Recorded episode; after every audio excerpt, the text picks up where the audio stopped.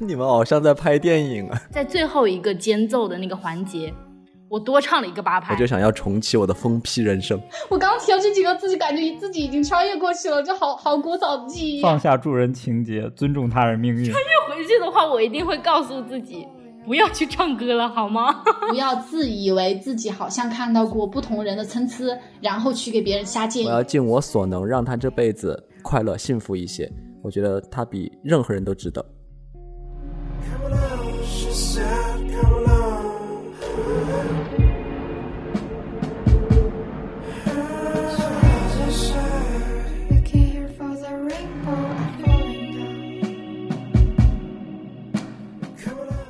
欢迎收听《拘你一下》，我是大鱼，我是小颖，我是大熊，我是阿撇。今天这期节目是我们开设的一个全新板块——白日梦系列。之所以开设白日梦这个板块，是因为我在我们的过往经历中，多多少少会有一些曾经无法完成的遗憾或梦想。那在白日梦这个系列里，就让我们主打一个在自己的世界里实现自己的梦。那么我们今天的主题是：如果给你三次穿越回过去任意时间点的机会。你想回到哪里？哇，这个机会好难得呀！我好喜欢这个主题。这样这样的白日梦我已经做过很多次了。那那不如你先来分享一下，你你如果说你要回到的话，你第一次你是想回到哪里？呃，这个问题其实我之前有想过，我最想回到的第一个就是我在读研究生的时候，是因为当时我和我对象，我们当时是在同一个城市，都是在西安读书的。但是我们是分别在两个学校，我们是，也就是说，当时你们是不认识的，是吧？对对，我们完全不认识。但我们后来在一起之后，就突然发现我们当时是都是在西安读书，所以我就在想，我如果能有回到过去的这样机会，我想回到当时，然后去他们学校找他，然后我们可以从那个时候就可以在一起。今天今天一开始就要这么甜吗？如果你们当时一开始在西安的时候就认识，那不就没有第三期了？就没有勇敢追爱，没有去求神拜佛了。那那就更好了。那我们老早都在一起了，还有一段校园恋爱，挺好的。而且为了能够让我们能够。呃，我当时就想过，如果我当时回去找他的话，能够证明我们以后会在一起。我们当时还留了一个暗号，嗯，什么暗号？我就我就让他给我，我他就我就让就是我对象给我讲一个只有他自己知道的一个故事，然后我回去就可以告诉他，然后他就 你们好像在拍电影，然后他你们俩是一届的吗？就是同一届是吗？还是他比你大一届？呃，我比他大一届。哦，对，但是就时间差不多。嗯，我因为我当时有问他，我说你有什么故事是只有你自己知道的？然后他就想起来他小时候，呃，那时候去他爸爸的那个单位去玩儿，然后有个花坛，他就坐在那个花坛边玩儿，玩着玩着就不小心一下就倒过去了，然后腿上就被那个里边的那个东西给刺到了，但是他又特别不好意思跟他爸说。他自己贪玩，然后被刺到了，他他的腿就流血了，他就自己偷偷的拿个东西把他捂着，然后也跟他妈跟他爸这所有家人都没说，然后自己慢慢就痊愈了，大概就一周才慢慢好。然后那个结痂，他这个事儿只有从小到大只有他自己一个人知道。然后他就告诉我说，如果你要回去见我的话，就给我讲这个故事，我就一定知道是。天哪，我让我想起了那个公主小妹，你知道吗？就是那个他的那个什么爷爷找他的那个，是因为他有胎记。对我对象他也是有一个胎记的。我说要不然我说你的最开始我就说我要不然我说你胎记吧，你手臂上的胎记，因为他的胎记是在手臂上，所以我说他说你说这个我肯定以为你都看到了呀，也不会是独一无二的记忆。笑死了。对我最想回去的就是这个，我希望能够早点跟他遇到。早点两个人能够在一起，没错，早一点早一点相遇。那那我我最想回到的是小学，就第一次机会，我是想先回到我小学六年级，因为当时的话是呃发生了一件非常非常让我。对唱歌这件事情有留下很重的阴影的一件事情，就是其实我从小就非常喜欢唱歌嘛。然后我当时是呃在小学四年级的时候，就是加入了合唱团。然后之后呢，我就觉得，嗯，我就是这方面的呃，一个被埋没的天才，我当时觉得我自己是很有天分的，然后我我就跟我爸妈说，我说我就要学音乐，然后我爸妈当时也比较支持我嘛，然后就去报了那个音乐班，那一对一的，每周上两节课，但是呢，上课之后就是一直从四年级上到了六年级，那这三年来就是各种唱歌比赛都有去参加过，那参加过的场次也是很多的，但其实。就是真正能拿到手的奖项是真的非常少，而且就是一般能拿到奖项的都是那种比较小的比赛，像那种市级、省级的比赛，我真的一次奖都没有获得过。然后就是六年级的时候，那那那是我最后一次参加这种正式的唱歌比赛。我当时因为压力也挺大的，学了三年了嘛，然后当时是市里的一个比较正式的。然后也比较大型的一个比赛，我当时是小学生组，那时候六年级已经是小学生组的最大一届了。然后我当时压力就想着说，我已经是最大这一届，又学了这么多年，啊，如果这一次再没有拿到一个奖项的话，我会觉得自己好像很没用，就觉得是不是？嗯，对自己好严格。对我当我就是属于那种很要强的人。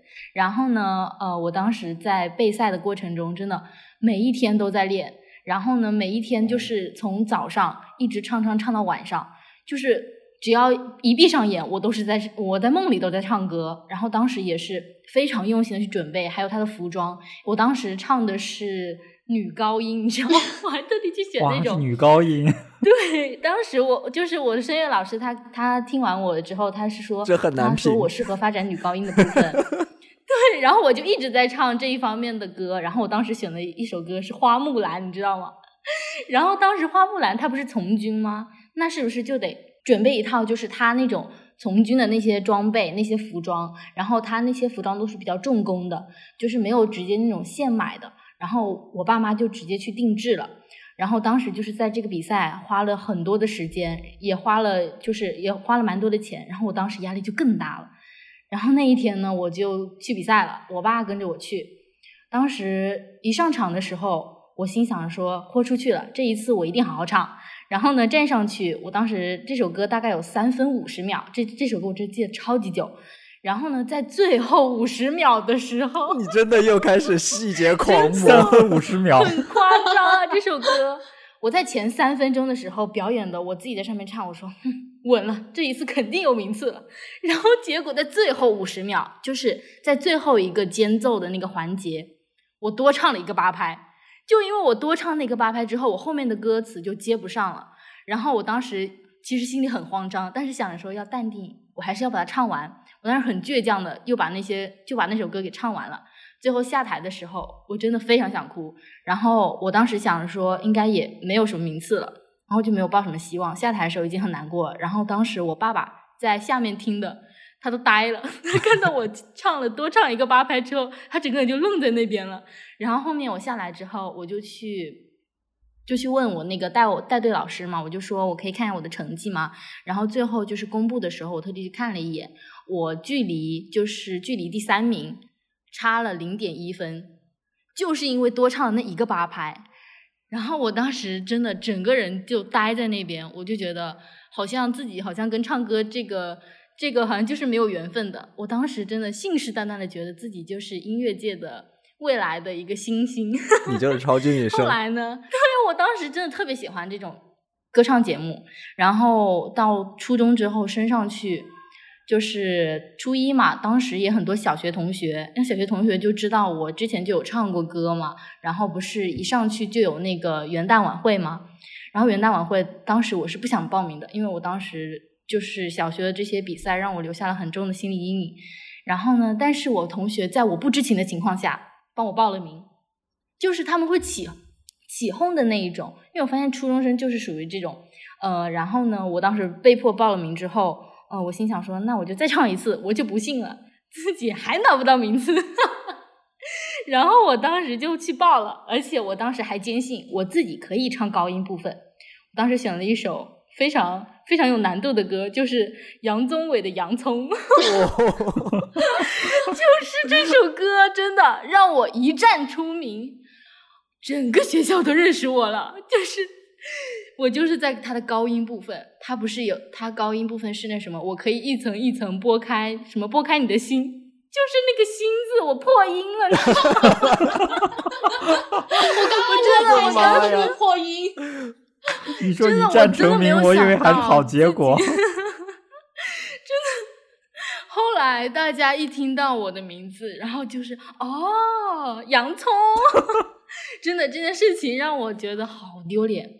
后面我当时想着说，这次破音事件之后，我再也不会唱歌了。但是呢，到了就是下学期，不是还有一个五四晚会吗？我当时也不知道自己怎么回事，就是不死心，我觉得。我还可以再挣扎一下，我又这一次是我自己真的是越挫越勇，我自己主动报名了，然后我就报了。我说我还要再唱一次，我这一次选了一个音不高的，我选了一首那个什么挥着翅膀的女孩，那时候不是很火这首歌吗？啊，然后我就说那我就唱这首歌，这首歌没什么难度。然后呢，嗯，它除了那个英文部分，我说英文部分也很简单啊，然后随便唱几句就行了。然后后来我当时就是也是呃上场之前我没想太多，但是我。一站到那个台上去，我就想起我那个洋葱，然后我就觉得我的心在落泪，然后我就唱着唱着，我就发现我忘词了，真的超级尴尬。我就站在那个舞台中间，我那个话筒拿在前面，然后整个人那个手就在那边挥，因为他不是挥着翅膀的鸟，结果我一一个一句歌词都没有唱出来，真的太尴尬了。然后我就上面挥了全程。然后我下来的时候，我生物老师就在下面看着我，他说：“嗯，你别飞走了。”我听他说，我听了前半部分，嗯，那个咬字是很清晰的。我说后半部分我是真的忘记那个没得夸了吗？对，然后我当当时那时候下来的时候也是很崩溃，真的超级崩溃。我就坐在边上，我就在那里自己偷偷的落泪，然后呢又要假装坚强，没事，一点点小困难。后来我真的就再也不敢唱歌了，我再也没有在那种上台唱过歌。我一一别人一说你会不会唱歌，我不会，我不会。我已经是那个陨落的心了。但听你讲完之后，我有点想，我们下一期开个音乐专场，我想邀请你来唱《洋葱 》。要不就唱《洋葱》可以可以，要不跟我们再唱一次吧，再唱一次。时隔这么多年，我真的不敢再听这首歌。那你现在还会去 KTV 吗？会，我会去 KTV，但是还是会自行开麦是吧？没错，只要是熟的人，我真的就是我就唱。但是只要一上台，我觉得还是会有那种心理阴影和那些压力在的，所以我一直还没有迈过这个坎。嗯，那你要是穿越回去的话，你是想再重唱一次吗？穿越回去的话，我一定会告诉自己。不要去唱歌了，好吗？不要一次又一次的相信自己。真的，我真的当时也不知道怎么回事，就着了魔。我就觉得我自己就是未来音乐界的一颗星星，我觉得我一定会出名的。你没有想着自己现在把歌呃自己的唱功练好，穿越回去之后再一战成名？没有，我再也不想了。这个成名已经名过一次了。他想要。及时止损，没错。哎，我天哪，就不是这块料。那如果让我穿越回去的话，我的第一次机会是，其实是想回到我的高中时期，倒不是回去想好好学习、改变命运啥的，我没有那么上进，是因为我觉得我的高中时期在我印象里面就没有一个很清晰的回忆。那三年我好像就是就是大家普遍意义上那种小透明，就啥也不是那种，然后没有什么可记忆的点。那如果有机会可以穿越回去的话，我感觉。我就想要重启我的疯批人生。疯批人生？为什么想说我要回去重启我的疯批人生呢？因为我从小就是一个大家普遍意义上那种很乖的小孩儿，以至于我青春期的时候其实就没什么叛逆意识，整个人巨听话的那种啊。当时在我们的那个小城市里面，好一点的高中可以简单分为一中、二中、三中。我当时中考的成绩其实是可以去读三中的，我当时也挺想去三中的。但我爸就坚持认为二中更好，最后是加了钱让我去读了二中。然后那个二中一直以来都是对外宣称自己的教育啊、师资啊是多么多么的好，整个学校上到校领导、下到老师都拽的不得了的那种。然后去到这个学校读书的学生呢，也是两极分化特别严重，成绩好的呢会越来越好，成绩一般的可能就有些吃力，甚至就没办法跟进。而且因为看重那个高考升学的重本率，那些老师眼里基本上也就只有成绩好的学生。而我一个性格不温不火、成绩不上不下的人，就成了最没存在感的那一类人。但我最想回去发疯的对象，其实是我当时那个高中班主任，一个油腻且恶心的中年雄性。因为我觉得当时那个班主任是我受教育这么多年以来，我真的可以称之为神烦的一个人。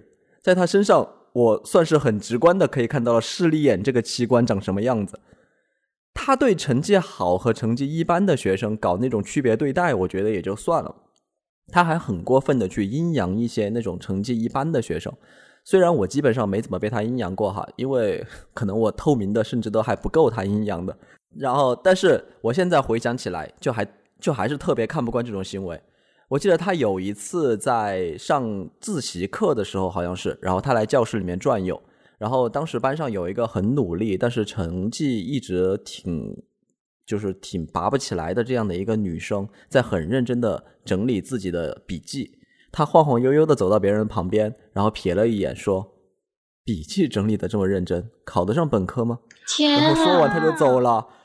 她是你的同桌吗？她那个女生离我很近，不是我同桌，但是我可以看到她。然后她说完她就走了，然后那个女生当时就哭了。然后这件事情我我记得非常清楚，我觉得当时就想这种人哪配当什么老师啊，什么狗屁老师。所以如果天啊，如果我能够穿越回去的话，我绝对会当场回一句。你妈都活半辈子了，也没见你考上个本科就人上人了呀，还在这儿谁都看不起你的狗眼是得多纯正啊！我要是那个小女孩的话，我就会暗自下定决心，老子就要考一个清华给你看看。主要是我觉得她这个做法真的，真的不叫人做的事情。嗯，一个女生她那么去说人家，而且人家真的是很努力的那种，确实她成绩就是很努力，但有的人他确实存在这种情况啊，就是我很努力，但是我不一定努力我就能够有一个好的成绩，但。你不能否定我的努力啊！对呀，又不是人人都是天才。这个人渣还有很多无语的事件，就我不知道你们以前读书上学的时候有没有风靡过那种衡水中学的那种教育那一套教育理念？有有，当时我就听说过，听说过。然后当时这个人渣就特别喜欢搞这一套，然后每次上课前要全体起立喊口号，类似那个什么拼搏百天，我要上某某大学。没错，就就整的就整的。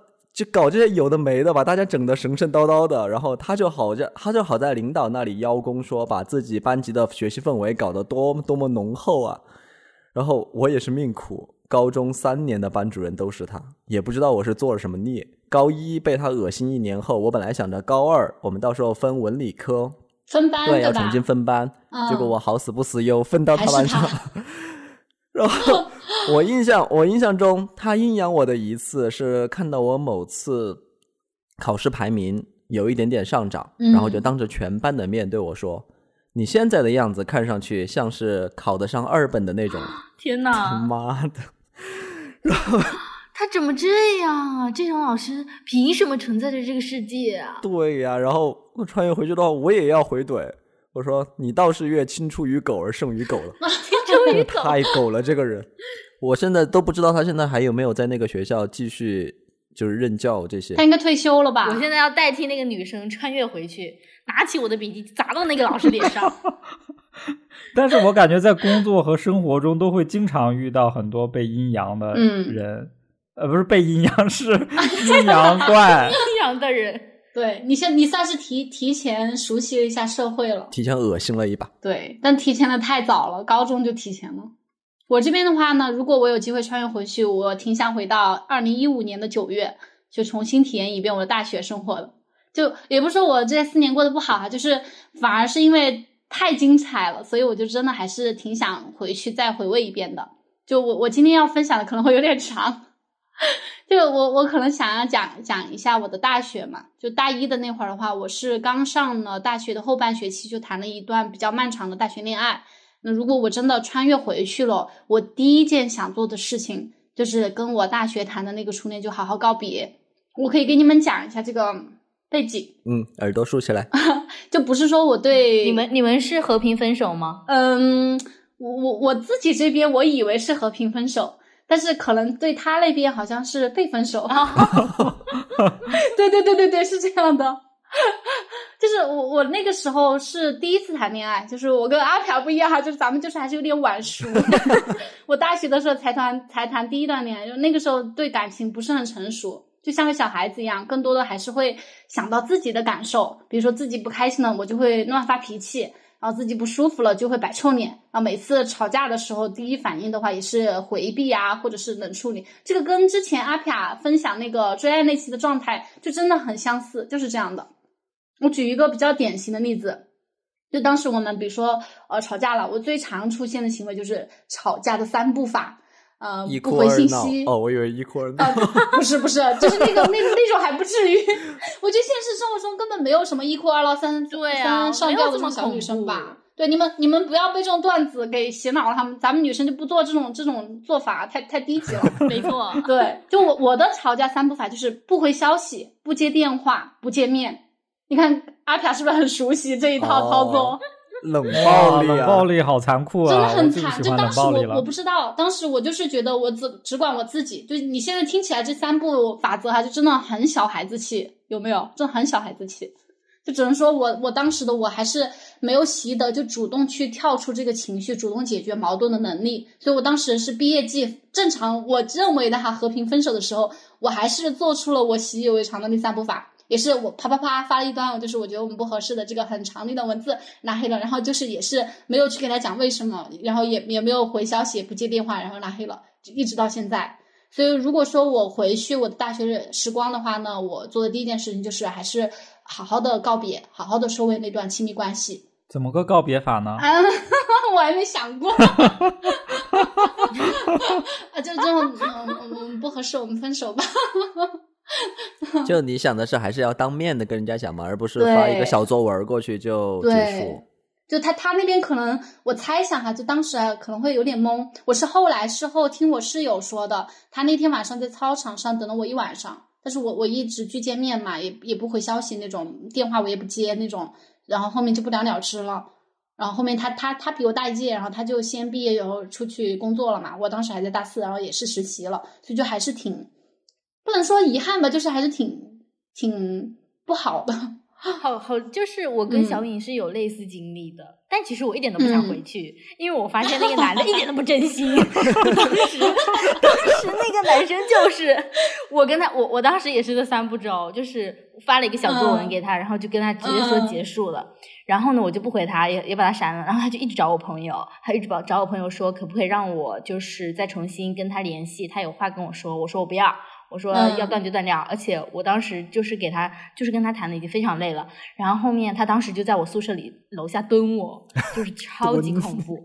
但是我们当对，然后然后非常猥琐的，不要猥琐，就是非常让我当时觉得有点有点害怕，因为他我当时我们那个公学生公寓他是有前门和后门的，他不知道后门在哪里，只有我知道，只有你知道，他在前门等我嘛。当时我就我就从我就从后门走了，然后他就一直没等到，然后当时他就跟我朋友说说，哼，我一定要等到他，说他说 我等他回心转意，好像偶像剧啊，然后。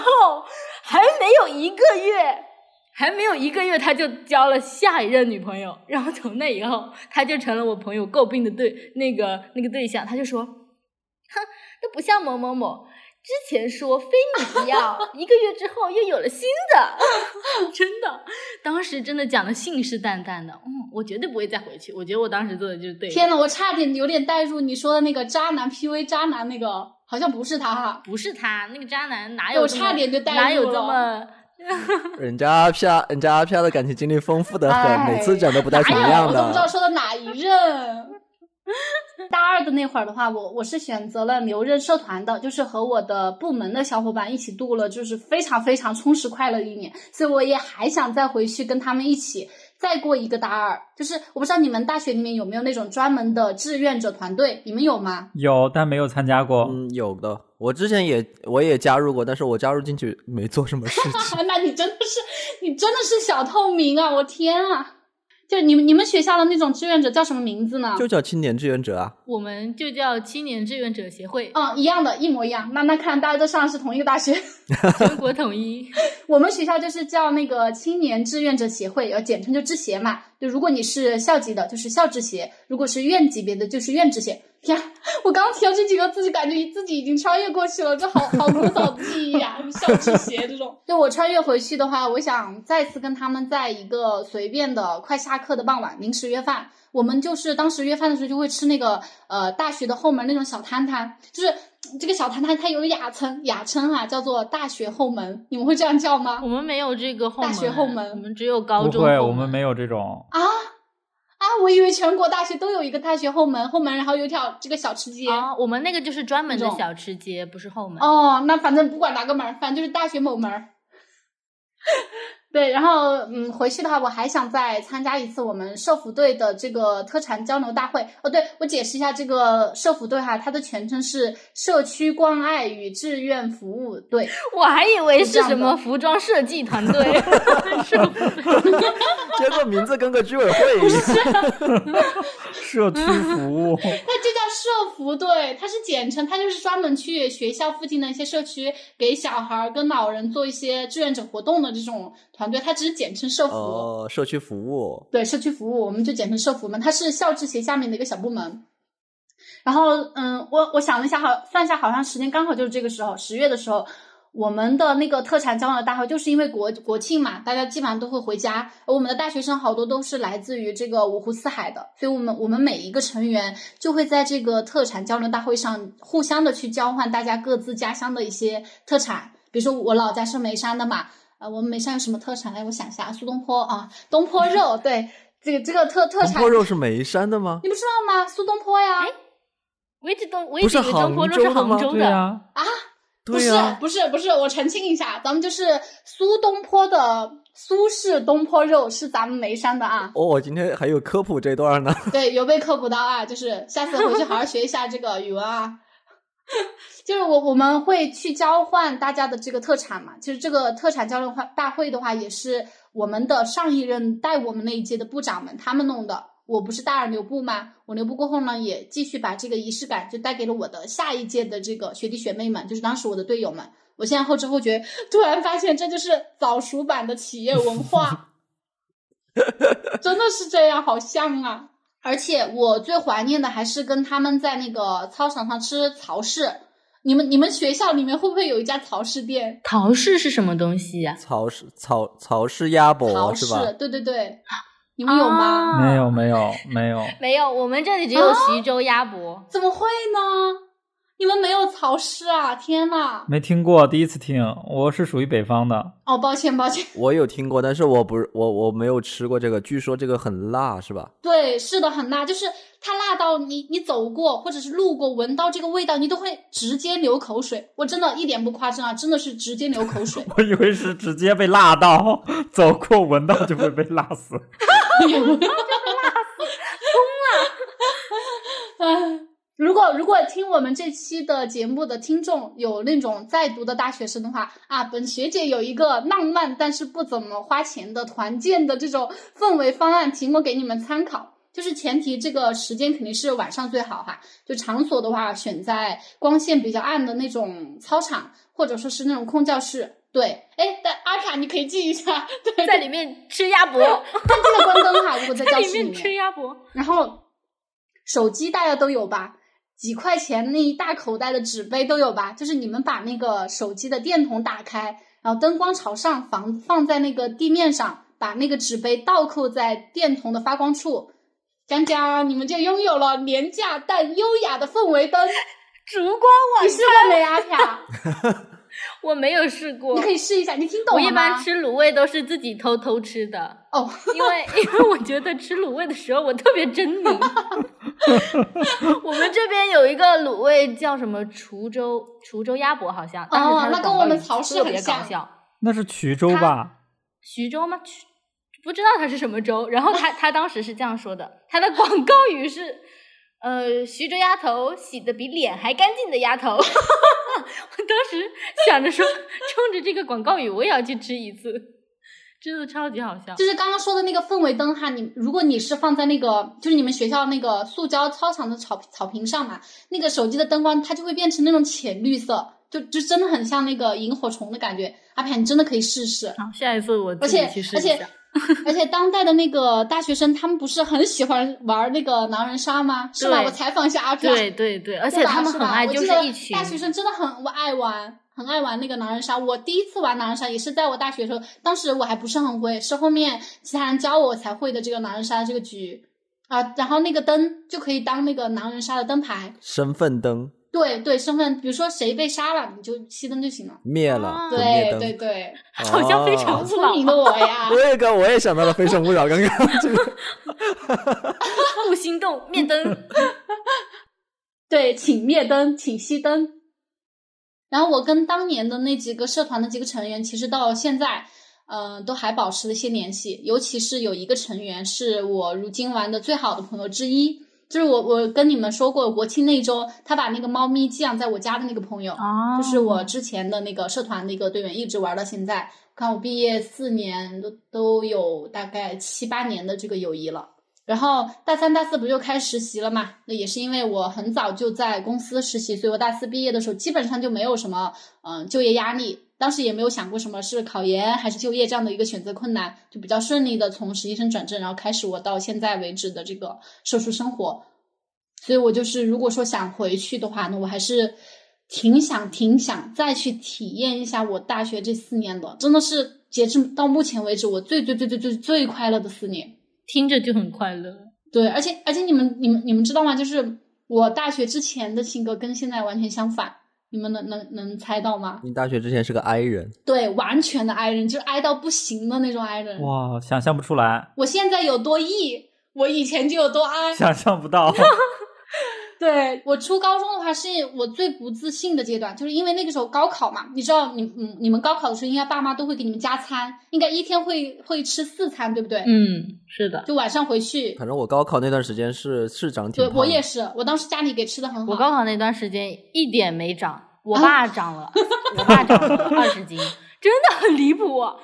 我一斤没长，全给他吃了。怪不得。我反正我那个时候家里真的是给吃的很好，就天天追着你要补充营养，然后我就属于那种就是笨鸟，就跟刚刚大鱼分享的那个女孩子，所以我当时特别共情那个女生，我就是属于那种笨鸟类型，就别人可能会花一分钟去理解的概率，我可能要花三十分钟才能理解，所以那个时候也是每天就埋头苦读，然后几乎完全不注重这个体型的管理，所以我初中初高中的时候是长的那种。肉肉的，就本身我又是圆脸，然后看起来就真的很像机器棒。猪猪侠，菲菲公主，对对，所以我是呃，正是上了大学，呃，才开始慢慢改变的。因为你接触到不不同的性格的人，然后又是一个全新的这个阶段，你就会想要给自己立一个新的人设。因为在这个学校里面，没有任何人认识到你的过往，不，没有任何人知道你之前是什么样的，你就可以在这个这个环境里面给自己树立一个这个新的人设，然后假装自己就是这样的一个艺人，假装假装着，然后我就变异了。变就异了。变异了，你确实是变异了，蜕变了。假戏真做了，属于是。对，嗯、这就是我如果第一次穿越的话，想回到的这个时光。哦，那刚小颖有提到说高考的那个事情，我这儿嗯其实也有一个高考的事情，其实也是因为我们穿越回去嘛，其实我觉得都是为了弥补之前的一些遗憾。嗯我之前在高考的时候也有一个遗憾，就是我们那里，我是在我当时是在河南参加高考，河南是一个高考大省，呃，我知道河南真的是很很困难。对，特别恐怖。然后我当时还是学的文科，我当时在我们班还算是成绩比较好的，嗯就是老师还是比较看重，就期待着，嗯，我能够考一个比较好的一本呀，或者是重点学校什么的，他就可以多拿点奖金什么之类的。所以高三那一年一直都是老师关注的重点对象吧。但是到了后边，我们快高考前一周，然后我们老师就突然不知道是怎么了，可能也受到其他班级的影响吧。老师就说，现在呃已经剩最后一周了，大家呃复习不复习，差不多都这样了，基本上都定型了。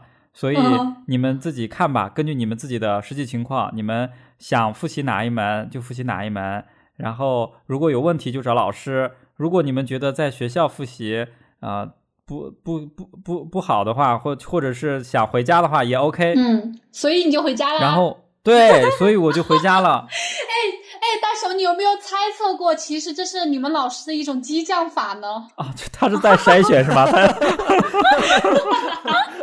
我不知道他当时是出于什么想法，他就说了这个事情。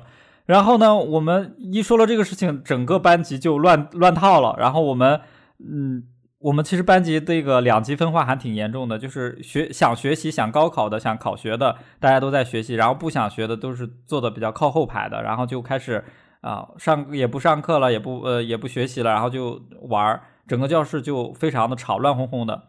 然后跟我几个关系比较好的同学也都，我们都商量说，要不然就回家吧。然后我也就。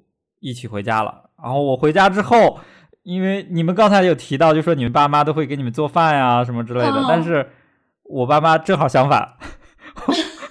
我爸妈让你给他们做吃的吗？也倒没有。我爸妈就是呃对我也不管不顾，然后我说我回一周，下一周都要高考了，但我爸妈就是好啊，那你就考试吧。然后呃，反倒是我爸妈还会有时候家里有什么活呀。因为去地里干活都会叫上我，走吧，放松一下吧。你们老师都说了，劳逸结合，现在都已经定型了。放松是去地里干活放松吗？免费的劳动力，这不就来了？对，然后那一周我就就完全松懈下来，就陆陆续续就没有怎么学到什么东西。等到高考的时候，真的是考砸了，然后就就很多。知识点就完全都忘记了，后所以这个这个对我自己就很大的影响。后来我所以我又又复读了一年，我就有了一个高四。所以你是想回去骂那个老师吗？不是，我是想回去一就是制止住自己，不要回去，一定要坚持到最后。哦，吓死我了！我以为你要把这个锅拿给老师背。没有没有，这个其实是自己的错。所以我后来我有参加很多的其他的考试。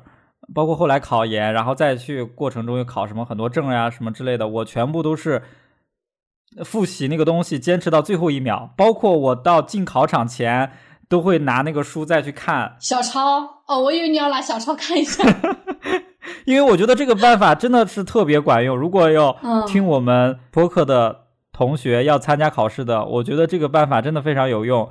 因为你在进考场前去看那个东西，说不定你打开试卷。立马就能找到你看的那个东西，然后你就可以立马写上去。那这个得看考运吧，看你有没有这个运气。对我从来都没有蒙对过一题，我蒙对过好多次哎。我们可能这就是文科和理科有的不太一样吧。我觉得文科很多是靠记忆的。我也是文科。我们四个当中有读理科的吗？好像没有哎。我们都是文科，你们都是文科啊？好像第一次知道。我们好像对彼此还不是很熟，笑死我！但是我有好几次这样，就是我考考试前进考场前，我还在拿那个书看，然后我就会呃呃重点去看几个可能会考的题。我一进去之后，一打开卷子，我就先翻一遍，然后看到这个题正好是我刚才看的，我就立马把它写下来，因为那时候是记忆最清楚的。嗯，没错。哎呀，我想说到这个，我就想起来，我当时就是我们二零二零年高考的那一期做过那个政治大题，做过一题一模一样的。哎呀，我当时就在那个考场上捶胸顿足啊！我说我怎么就不背这一题呢？真的，我从来没有压到过，就只有那一次。那你现在不穿越回去考个状元看看？哎，一题也不能让我当个状元啊！哎，那其实呢，我也是想回到我高考前后。但是我呃不是想穿回我的政治考场，我是想穿越到我呃就是高考成绩出来的那天下午，因为其实，在考试前嘛，就是前不是有很多模考吗？就是大概有三次那种大型的模考，然后当时呃我对自己的水平也大概有一个了解，然后当时呃班主任也跟我聊过，因为我是他比较。关注的重点嘛，然后当时他是给我说，他说，呃，我就是尽量可以稳在比较重、比较那个比较好头部的一本，或者说如果尽力，如果考试运气不错的话，可以冲一冲二幺幺。嗯，然后我当时对自己的想法是，呃，只要一个一本就好。然后呢，我我就这样子，我就觉得，嗯，自己应该没有什么太大的问题，因为基本上模考都是在这个水平。然后我当时就也是比较有自信的。其实，在高考时候，我一点都不紧张。我觉得是不是因为太放松了，然后自我感觉太良好了？每一次只要我自我感觉特别良好的时候，都会出现那种意意料之外的那些事故。翻车，对，真的。然后呢，我就那时候高考成绩出来那天下午，我当时点进去看到那个省排名，我当时以为我眼睛花了，嗯，怎么会这么多位数啊？我从来没有见过我的省排名这么长。你的遭遇跟我好像啊。对，然后我整个人你知道吗？我都懵了，然后我就退出去，我说他是不是系统出了？再试一次，我又再登了一遍，对，然后呢，我真的很认真的把那个截图放大放大数了一下，好吧，他没错。然后呢，我当时我班那个成绩出来，我班主任第一个给我打电话，他问我考的怎么样，嗯，然后我就跟他，我就给他发了个截图，我就沉默不语。我班主任第一反应就是，哎，没关系，没关系，就先安慰我嘛。然后呢，我当时整整个人就是处于很懵的那个状态，也没有想太多，我就觉得这个发生的很不真实，因为自己从来没有想设想过这个场景。然后我当时就说，呃，我就说好，我知道了，老师。当时我哭都哭不出来，因为整个人处于那种很呆滞的状态。然后后嗯面、等我缓过来了之后，因为那时候我查成绩的时候是在外面玩嘛，当时住在我姨姨家，然后当时呢我爸妈没在身边，然后我姨进来了，她就进房间，她就说啊怎么样，成绩出来了吗？然后我就没有说话，我就默默在那边掉眼泪，然后她就知道我考得很差了，然后我姨丈进来了，因为我我姨丈是属于那种比较。就是他可能是当老板当当习惯了，他讲话就会有一种让我觉得好像在阴阳我的感觉。他就说啊、考得怎么样啊？嗯，能不能上福州大学呀？就是因为福州大学就是我我现在在福州嘛，福州唯一一所二幺幺。然后他就嗯说这个，然后呢，我当时就沉默不语。我姨，我当时我姨就说：“哎，你你都看到人家都这样子，你还要这样去调侃别人，就是让我当时真的非常生气，我真的很想抡起我的拳头就朝他的脸砸过去。看不见我这么难过吗？你还不知道安慰我？然后我当时就是那一天晚上，连续一周我都失眠，躺在床床上翻来覆去，我一直在想要不要复读这件事情。我当时嗯觉得前途好渺茫啊。然后呢，最后跟我爸妈谈完之后，我爸妈其实也是挺支持我去复读的。但是我想了一下，我觉得我自己可能没办法承受复读的压力，以及我是属于那种很要强的。我就觉得如果我下一次呃考的还不如这一次，那就完了。我觉得我会承受不住。嗯，最后我还是就是用那个用当时刷到的一句很很火的话，他说，嗯、什么你考了这个分数，去了这个大学，就一定有你要遇见的人。我当时就我当时就用这句话安慰我自己。是什么毒鸡汤啊？没错，我当时就说只能这样安慰自己了。我说没错，嗯，一切都是有安排的。我说好吧，我就读下去吧。然后我就来了这所大学。我当时就是真的整个人就是处于那种觉得未来就是看不见路在哪里。然后后面其实习惯了也就好了，就是习惯了就好了其实不管怎么样，你都其实不管怎么样，你都会走下去啊。船到桥头自自然直嘛。嗯就觉得有时候就是不要给自己太大压力。嗯然后我当当时就嗯就这样，我就来了这所大学。我就是想穿越回去安慰一下那时候的自己，不要太难过，因为现在的生活也不差。嗯我觉得自己可能在这个这在这个学校里面也也有我自己想展现的平台。就是也给了我很多机会和资源。我觉得如果可能我去那些头部的大学，可能我也只是只是里面的一个小透明吧，可能连那些平台的资源都拿不到。所以我觉得，嗯，回去安慰一下自己就可以了。呃，因为刚阿飘刚提到的，你就说想回去安慰自己，我以为你说你想回去，然后要复读呢。都不爱学习。哎，万一你复读，你又你又认识了新的男生呢？你又认识了不同的男生呢？那不行，那那这样子的话，我还多花一年跟那些男生谈恋爱，多累呀、不值得。我想问阿凯，就是你的那个学校跟专业都是你自己选的，是你自己喜欢的，是不是？对，就是我所有的选择都是我自己做，我爸妈就是都听我的。那还好，对啊，就是你刚刚不是说，其实学校的话，其实还是没有考到你非常满意的学校嘛。但是呃，专业的话是你自己选择的，就你你不是说你学那个法语嘛，然后还好这四年学起来也不是很痛苦，对，其实这个学校我在我进来之前，我都没听过他的名字呢，都没正眼瞧过他。才知道有这有这个大学。我跟我跟你有个很相似的，就是我跟你有个很相似的点哈，就是呃，我之前我我高考的时候也是高考十年，而且我是属于那种呃也是很自信，自信过头。我当时报考的时候，他不是会选填一本二本这样吗？对吧？你会选填这个学校？我当时非常自信，我觉得我肯定是要上一本的料，然后我就没填二本，就是我干脆我连报考报这个填那个志愿的时候，我二本一个学校没填，我只填了一本那几个学校。呃，但是呢，我当时分数出来了过后，我是上了一本线的，但是呢，没有上到我选的那五个学校，所以我就相当于是滑档。你你们懂这个滑档的意思吗？啊，对懂对了懂了滑档滑档，对，所以我当时就是真的是很幸运的。然后有一个学校，它是没有那个有一个专业，就是我我现在的那个人力资源管理这个专业，当时是没有录满，没招满对，没招满，它有补录的。所以我因为我滑档了嘛，我就进入到了那个征集志愿的那个列表。然后我当时进去选的时候，就看到我们我现在这个学校，然后就选了这个专业，然后读了读了这个大学。其实我觉得我还是挺走运的。那从此踏上了 HR 的不归路。对对，就是刚刚你说到 HR，我要分享的我的第二次穿越的机会，我就是想穿越到一九年的三月，去对我的第一份正式工作的那个领导正式的说一句感谢。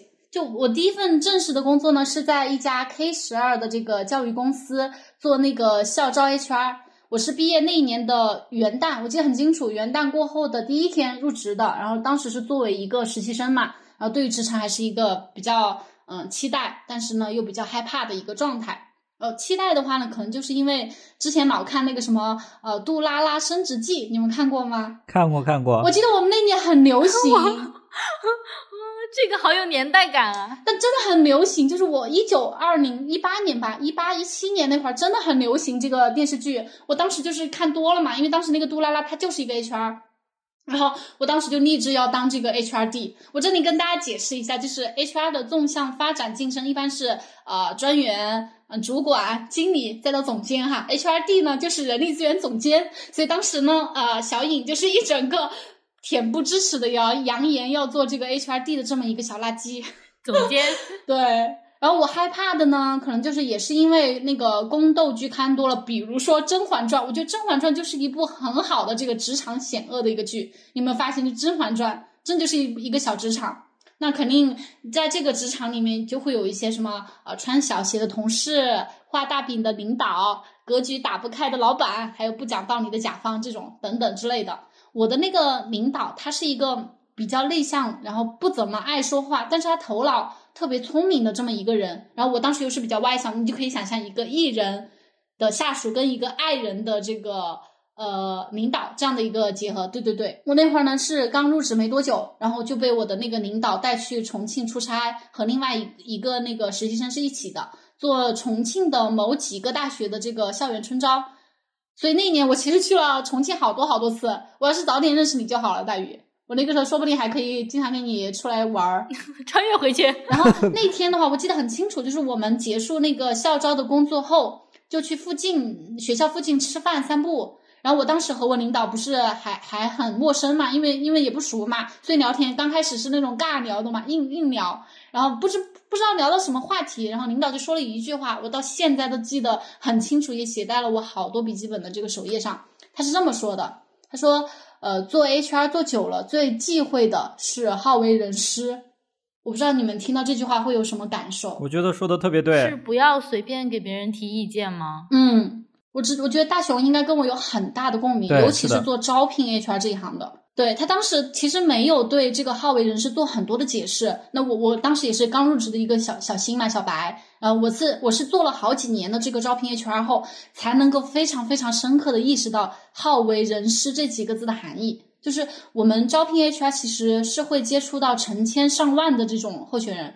基本上你一天都要看几千份简历的那种那种程度。每一个候选人的成长经历、教育背景、工作履历其实都是不一样的。但 HR 可能会有一些呃标准，比如说什么是一份呃优质的简历，什么类型的候选人是一个优质的候选人。这个优质其实更多的是指嗯，更合适那个公司需求的，并不是说这个人的好坏哈。所以，当我们看到一份不是很满足这个公司标准的简历，就一定一定是不能上升到个人的。你也不要轻易的给别人建议说，啊、你应该去什么什么公司，你应该选择什么什么行业啊、因为我我我们是没有经历过别人的生活的，也不知道这个里面的前因后果嘛。所以作为这个招聘的 HR，其实不要好为人师的意思，就是不要自以为自己好像看到过不同人的参差，然后去给别人瞎建议，或者是去给别人贴标标签。那面试官他是只判断合不合适，不不判断这个好坏的。所以，呃，一定意义上，我领导当时的那句话就是很轻描，他当时说这句话真的是很轻描淡写，他也没有做过多解释，就说了这么几个字就完了，就没有后面。但是它影响了我整个后面这几年的招人的理念。这句话很对啊，我觉得这句话可以应用到各行各业，都是这样子的。对，而且不要去好为人师。但是人有一个惯性，就是他很喜欢去好为人师，你懂吗？就是你做的都不知不觉，你就会陷入到这个好为人师的陷阱里面去。有些时候你是意识不到的，等你意识到的时候，你已经做这么去行动了。就我之前在一个平台上，我不知道是哪个平台，我忘记了，刷到过一句话，叫做他是讲那个离职交接的，他说的是，呃，离职交接交接的是工作，而不是工作经验。你们知道这句话吗？细品一下，呃，离职交接交接的是工作，而不是工作经验，好有内涵。这句话就是细品这句话，真的就是挺有意思的。就虽然我这件事它不是在离职交接，但是我的领导算是交给了刚入行的我这么一个小白一些些工作经验，我是这么觉得。所以，呃，第二次的这个穿越的机会的话，我还是希望回到一九年的三月份春招的那段时间，跟我的那个领导正式给他说一声谢谢。我想补一句，就是。刚才小颖提到的这个事情，我觉得我也有深有感触，而且这个应用到生活中，我觉得可以用一句话概括，就是放下助人情节，尊重他人命运。说得好，对，说得好，没错啊，这句话很对。那么，如果是我第二次穿越的话，那我想利用这次机会回到我爸妈离婚前。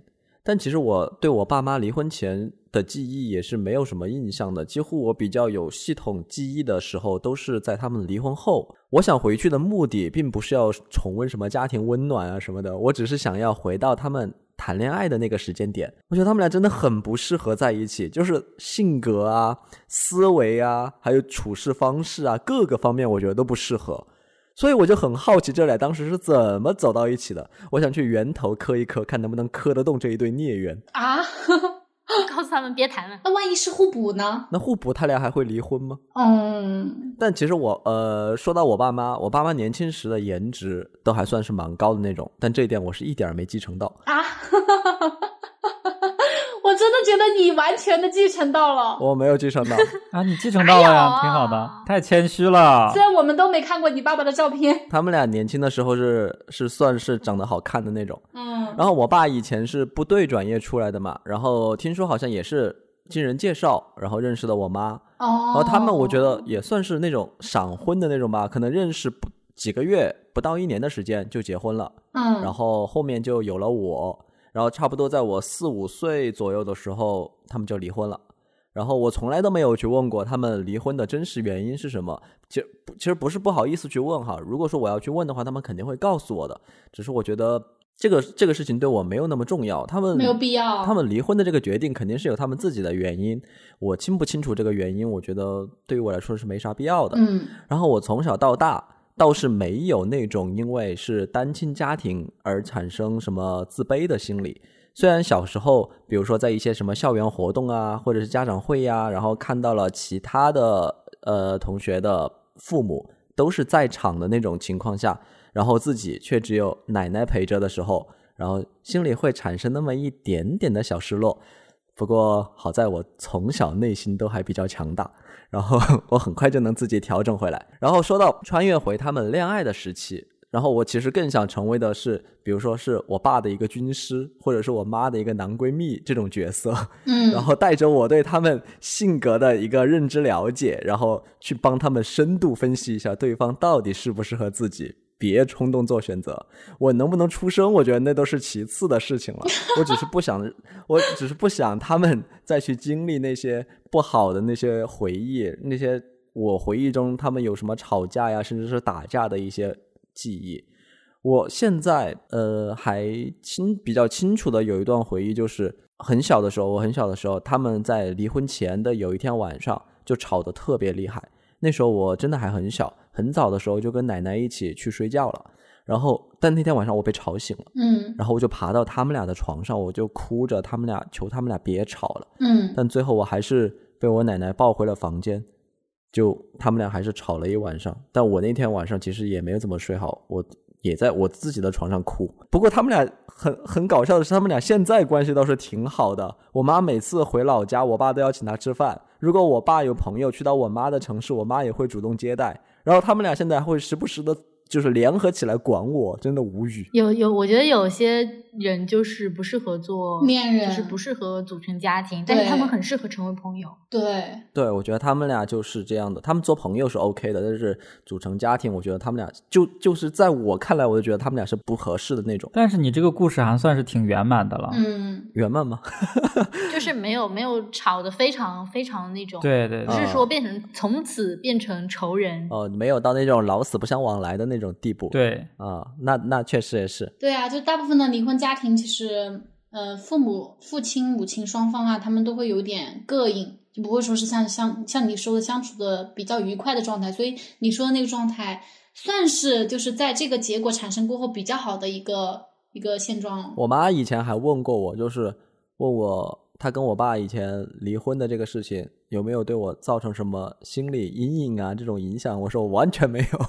我说这个事情我其实看得很开。其实小的时候也真的只是小的时候，可能不太懂的时候，会有一点点羡慕，为什么别人都是爸爸妈妈都是一起出现的，嗯，然后为什么我就没有？但后面其实长大了之后，我觉得没有就没有吧，也没啥大不了的。但是我觉得这样子会这样子更好哎。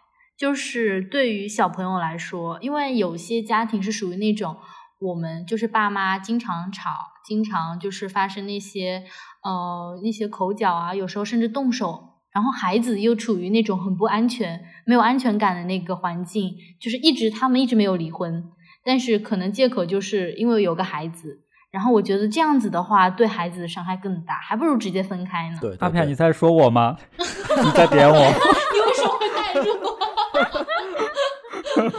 你说到这个点，我的情绪都已经带入了。你要哭了。对，包括那个大鱼讲的那个父母吵架那个，我一下就回到我小时候的那种场景。就因为小时候的时候，可能大概五六岁的时候吧，那时候小时候我爸妈就经常爱吵架。但是我印象非常深的是有一次，那时候我就大概五六岁，嗯，然后他们就。肯定是因为一些什么鸡毛蒜皮的一些小事，然后又开始吵，然后吵的就很凶。就就我要先讲一下我爸妈他们的一个相处模式。嗯，我妈是在家是算是一个比较强势的一方，我爸呢又是那种特别不走心，家里的什么事儿就不操心，就是那种呃我妈爱说的那种油瓶倒了他都不愿意扶的那种，就是那种钝感钝感力很强的人。对，就是一个又爱操心，一个又不管事儿，所以注定了就是嗯。要吵架，各种事情就要吵架。然后小时候就经常家里就是吵啊、闹啊什么的。然后小时候又是可能也是那种一那句话就是贫贱夫妻百日哀，就是可能家里当时条件也不是特别好。我家里又有三个孩子，我姐姐、我哥哥还有我，然后所以就各种矛盾。那我那次印象很深，他们就吵架，嗯，然后我就。我就我就一直我哥哥我姐姐我们都一直在就就就哭，然后求他们不要吵了什么的，然后就然后就吵得很凶。我妈就说要走，要就是什么要回娘家什么之类的。然后我们要开始让我们小孩要选择，你到底是跟你爸爸还是跟我走？对，然后就是 就就因为我是最小的嘛，然后就让我选，就是因为我哥哥我姐姐一个给我妈，一个给给我爸，就很清楚。就是你了，就剩我，对，然后就让我，你到底选跟你爸还是跟你妈？然后他们就吵很凶，然后我就一直哭，然后我就很难过，因为那时候家里是住在那个平房，他们吵了很久，然后我也我们就在哭，最后就呃不想管不了了，然后我也受不了了，然后我就自己偷偷的跑到那个房顶上，然后自己一个人在那个房顶在那哭，然后哭完之后，我就坐在那个房顶的那个边沿上。然后那时候就很小，那时候就想哇，是不是因为我的原因让父母经常这样吵架？是不是如果我要 我要死了，我是不是就可以啊？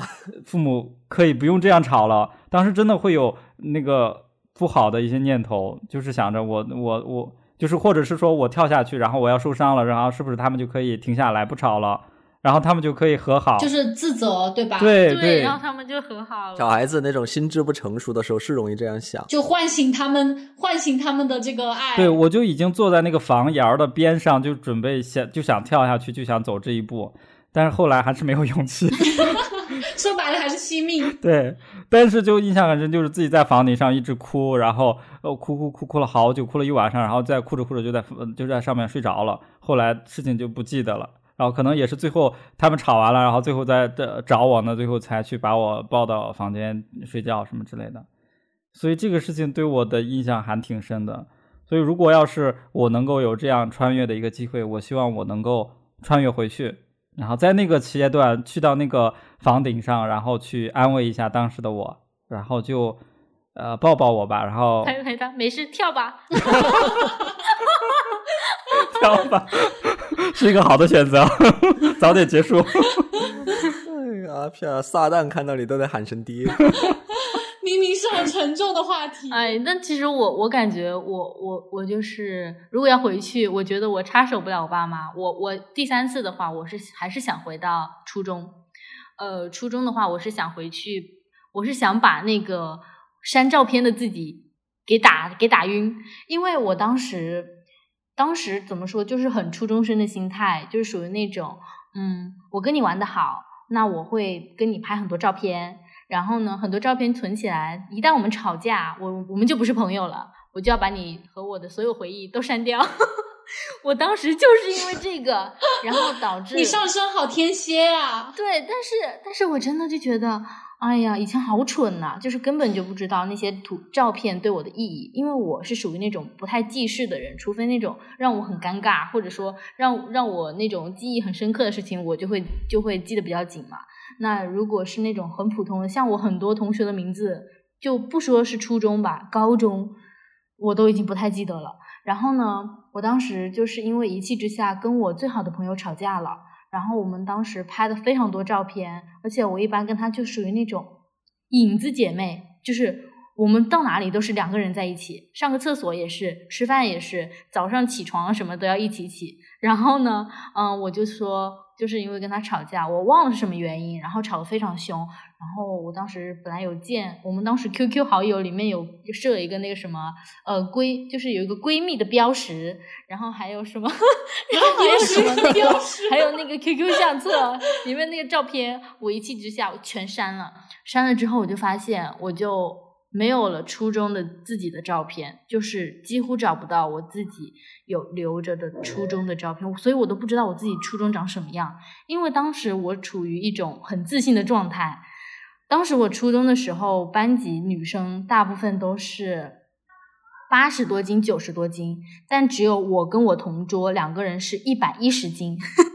当时我一直都不觉得自己胖，但是他们就是很多男生就会说什么，哎呀，什么，嗯、怎么你你跟你同桌怎么看起来这么胖呀？而且别人都是高高瘦瘦的，你们两个怎么矮矮胖胖的，那么多肉？然后我当时就觉得，我当时从来不觉得自己胖，我就觉得我这我这个体重就是正常的，他们八十多斤、九十多斤才不正常的。然后呢，就是根本不知道自己长什么样。然后我上了。高中之后，也是上了高中之后瘦了很多，然后我所有的亲戚都说：“哎呀，怎么怎么都瘦了一圈呐、？”但其实我自己根本看不出来，我觉得我自己没有任何变化，所以我根本都不知道我那些亲戚他们讲的话是是不是真的。我就很想看一看我初中的自己长什么样，所以我觉得我就想回去把当时一气之下删掉那些所有照片的自己给打晕。说到删照片这个行为。我好像也有这种习惯，啊、但我并不是说我我是跟谁决裂了，然后我才会删掉。我是经常会看到以前的一些照片的时候，我会想啊，我我好难看，为什么我长这个样子？然后，然后我就开始容貌焦虑。我说，哎呀，我不要留着这张，我要删掉。然后这张我要删掉，以至于到后来，我跟你一样，就是当我想看一看以前某个时期自己。的回忆的时候，我一张照片都没有，我一张照片都找不出来。哦，这样真的很难受，就是感觉自己的记忆断片了。我就真的很想知道我自己初中到底长什么样，我可以那么自信。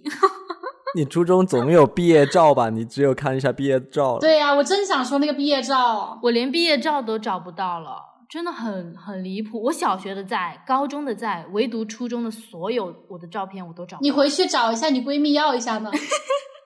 那个闺蜜，我还我现在也不知道能不能找到她了。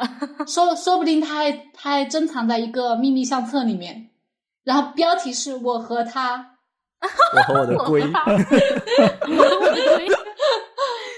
那像你们这种肯定就会呃跟前任分手了，把前任的照片全部删掉吗？啊，会，没错我会，我会，就是这样子。然后后面是我深刻，我到高中的时候，高三的时候，我深刻反省到自己这个行为是不对的。啊因为这样子的话会缺失自己很多很多回忆。因为有的时候你再回去看那些恋爱，但是前任有什么好回忆的？就是有时候我会觉得很搞笑，我们一些相处片段，就是看着哦照片，我就会想起当时我们是怎么相处的。然后呢，嗯我唯一留的一任的照片就是我高三的那个，因为高三的时候我意识到我这个问题，我觉得我不能删掉，不然的话就是很多有意思的事情都忘记了，所以我就高三的那个恋爱，那个那个恋爱的记录还是没有删的，自己偷偷的自己嗯看了，偶尔那个夜深了，呃睡不着了，翻出来感慨 拿出来看一看。拿出来解解闷儿。天啊！我建议，我建议我们这一期的这个封面，你要不就从那个相册里选一张出来。那如果是我第三次利用可以穿越回去的机会的话，其实我想回到我奶奶年轻的时候。然后之前我不是也提到过，我从小是我奶奶带大的嘛，所以我跟我奶奶关系就是最好的。虽然我奶奶现在身体还算健康，但我觉得她一辈子就过得很辛苦，因为我爷爷很早就过世了，我奶奶要维系着我爸和我两个姑姑一大家子的生活。说起来，我奶奶其实是一个很励志的女人，我是这样认为的哈。因为她本来是她本来是没有文化的，然后因为小的时候家里穷，读不起书嘛。在认识我爷爷之后，我爷爷就跟她讲，他说你没有文化，以后会吃很多亏，所以必须要去读书。然后我爷爷就资助我奶奶去上学。我奶奶十几岁了之后才去读了小学一年级，哇哦！然后也也就是这么晚才受教育的一个人，他后面居然成了他们那个村的一个小学的校长。哇好励志啊！真的，我觉得他真的很励志。然后后来进了城之后，我奶奶又在当地我们当地的一个那种职业学院，就类似现在的大专，可能都还比不上现在的大专那种学校里面去当当了一个老师。然后为了养活一家子，然后他又租下了学校里面的一个类类似一个小卖部的一个店铺，然后自己去进货、开店卖东西。他跟我讲过去这些事情的时候，经常他的眼睛就会红。然后他说，当时爷爷走得早，很多家里的亲戚都不相信他能撑下这个家庭的重担，但他就是不想让这些亲戚给看扁了，咬牙都得把这个家维系着。然后再后来就有我了嘛，我奶奶又开始养我，为了我，他也牺牲了很多自己的时间。所以这辈子我甚至都不觉得我会亏欠我爸妈，但我一定亏欠我奶奶。如果有机会能够穿越回去的话，那我就要去帮我奶奶去做那些事情，我不要她过得那么辛苦，我要尽我所能让她这辈子快乐幸福一些。我觉得她比任何人都值得。哇，这个好感动哎，嗯好感动。你顺便哦奶奶你顺便帮我跟你奶奶说一句，她是我的神啊！我的最后一次穿越的话呢，我突然想到樊豆穿越了嘛，就大胆一点呗，我想穿越到未来去什么东西？我们今天我们今天的主题、啊、你这个你这个跟我们主题不对，啊！我们主题怎么了？偷偷改主题，我们是回到过去不是吗？我不管，我不管，我不管，我反正都写了。我第三次的穿越我不管，我不听，我不听，王八念经啊！我第三次的穿越，我就是希望我可以穿越到我呃未来的三十岁的那一年，我想看一下我三十岁的我是一个什么样的，有没有实现经济独立呀、我们的播客有没有大火？然后我跟小张的爱情有没有升华？我自己有没有变得成熟？我在职场上有没有混得一些小小的地位？我有没有拿到公司股份啊等之类的？如果我穿越过去啊，发现三十岁的我是我那种比较满意的状态啊，我真希望我别穿越回来，让我继续过那个时候的生活吧。真的不想再这个过生活的苦了。你好贪我想心啊！走捷径真的好贪心。对，但如果我发现我自己的三十岁的状态不是很满意的哈，那我真的赶紧回来调整一下战略，重新出发。我的唯一战略，我第一个想好了，肯定是我彩票彩票没买对，我再重新买一张。你去未你去未来看一下彩票号码，然后回来重新买。啊，对对对对对，我怎么没想到呢？你都到未来去了，你不去看一眼这个？天啊，我没想到。但是我以一个三十岁的人的我自己的个人经验，感觉又是在点我。你不，我就说，我就说，大熊怎么紧皱眉头，好像在思索着什么。因为我一直在想，我的三十岁是怎么过来的。但是在我的三十岁，我觉得是我人生的一个坎儿。嗯，对，我有跟其他朋友交流过，就是他们也会感觉到，就是在三十岁或者三十一岁左右的时候，都会人生有一个比较大的一个改变。嗯，就可能有的人就特别顺，但有的人就会是面临一个特别大的挑战或者一个坎儿。我当时也是，就是在三十岁的时候，就因为我当时的工作已经工作了五年，我要涉及。是不是要继续在这儿，还是再要换工作？然后当时我还在国外要回来，就人生很大的变动。当时也涉及到感情的一些变变故，所以包括身体状况。那一年我明显的感觉就是好像身体的 能量没 对，身体的能量会降低，然后会生病，像被谁掏空。天啊，这个信息好大呀！就就就是你会感觉身体好像是那个会生病，感觉就是那一段那一阶段，我觉得身体很虚弱，很会生病，就是感觉真的是呃你的一个蜕变的过程。所以你要回去干嘛呢？哦，我没有回我我如果我三次聚会已经用完了，如果能够额外要严谨啊，三次聚会用完了就不能再用了，你也太严谨，做实验呢在这儿。不好公平啊！我突然觉得，因为我觉得我的人生之前有太多的遗憾，我特别很多场景我都想回去。那这样再给你一次机会，你想回到当时那个就是什么那段那段很混乱的阶段，你你要你要做什么事情呢？嗯，我要再往前推一推，就是我是在二零一七年，那时候是我二十七岁生日的时候，那时候我哦，那那回那倒推的也太前了吧，三年之 三年前。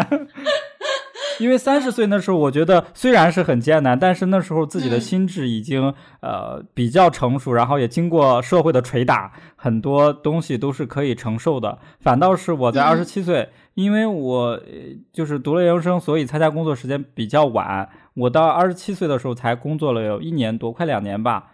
然后那个时候还算一个职场的新人，当时我又正好公司外派到就是马来西亚这个国家。当时在工作中遇到很多职场的这种啊，怎么说排挤呀，或者是领导的这种不待见呀，就是给了很多的委屈。我印象特别深的时候是那次我正好过生日，然后那天就已经前几天疯狂加班，连续加班，但是加班还过程中有出错，然后领导呀都会。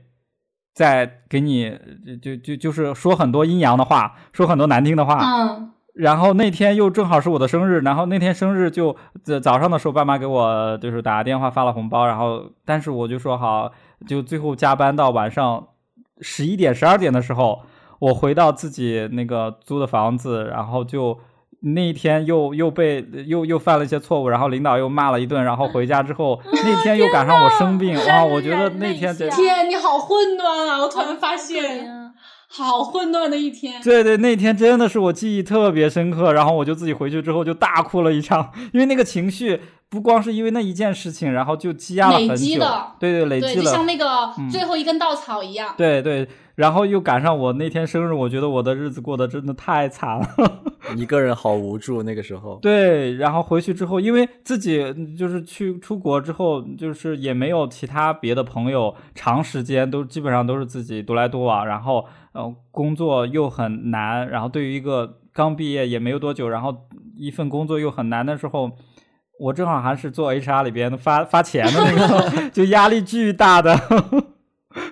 就是如果你当天没有把那个钱算好，没有发发出去，可能这个几千人的工资都拿不到。对对对。然后你的压力就会特别大，然后就就搞完之后，那天真的是回到自己的房子就哭了好久。